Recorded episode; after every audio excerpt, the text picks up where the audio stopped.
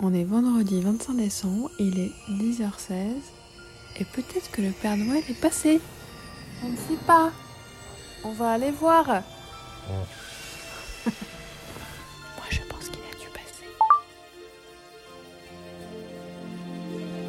My Boob Story, le journal optimiste de mon cancer du sein. Il est 20h52.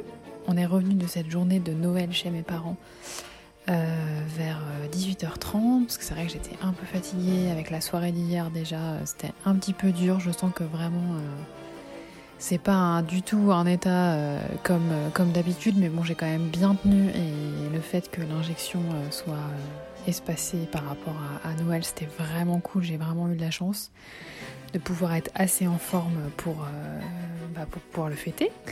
Un peu space parce que voilà, on avait nos masques, distance autant qu'on pouvait, mais bon, le fait de pouvoir se retrouver quand même, ça fait vraiment trop trop du bien. Ça recharge à mort euh, moralement. J'ai dû quand même euh, aller me reposer euh, deux fois parce que c'est vrai que de rester assis, d'attendre, il y a quand même beaucoup de choses, il y a beaucoup de bruit et tout. Bon, j'ai rien fait, j'ai aidé rien du tout, hein, mais parce que je pouvais pas. Mais voilà, donc bilan très très positif de, de ce Noël 2020 qui a pu se fêter de ce contexte très très lourd. Ah oui, et donc par rapport euh, au 24 décembre, euh, hier, euh, j'ai ma petite nièce de 6 ans dont je suis vraiment très très proche. Je l'avais déjà vue avec le bonnet et la frange et je m'étais dit est-ce qu'elle va tilter ou pas? Et en fait elle avait rien, rien vu du tout mais en même temps c'était la première fois qu'elle nous voyait depuis longtemps donc je pense qu'elle n'était pas du tout concentrée là-dessus. Et donc hier j'avais mis euh, un béret un peu pailleté euh, des frangines. Et donc à un moment donné elle me dit mais euh, tata t'as oublié de retirer ton bonnet. Et je m'étais dit que si elle me faisait la réflexion, je lui expliquerais que c'est parce que j'avais pas de cheveux, parce que j'avais un traitement qui était fort et qui faisait tomber les cheveux.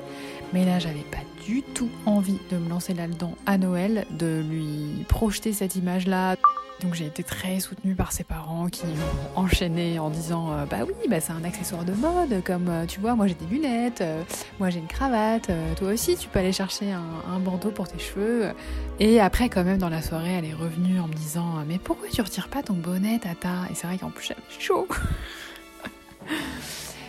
J'ai dit non, bah je le garde, c'est sympa et tout. Enfin bon, j'ai un peu, j'ai un peu beauté en touche, mais bon, c'est vrai que là c'était pas non plus le lieu pour, pour détailler.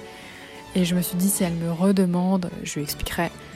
Mais là, à Noël, c'était juste pas possible.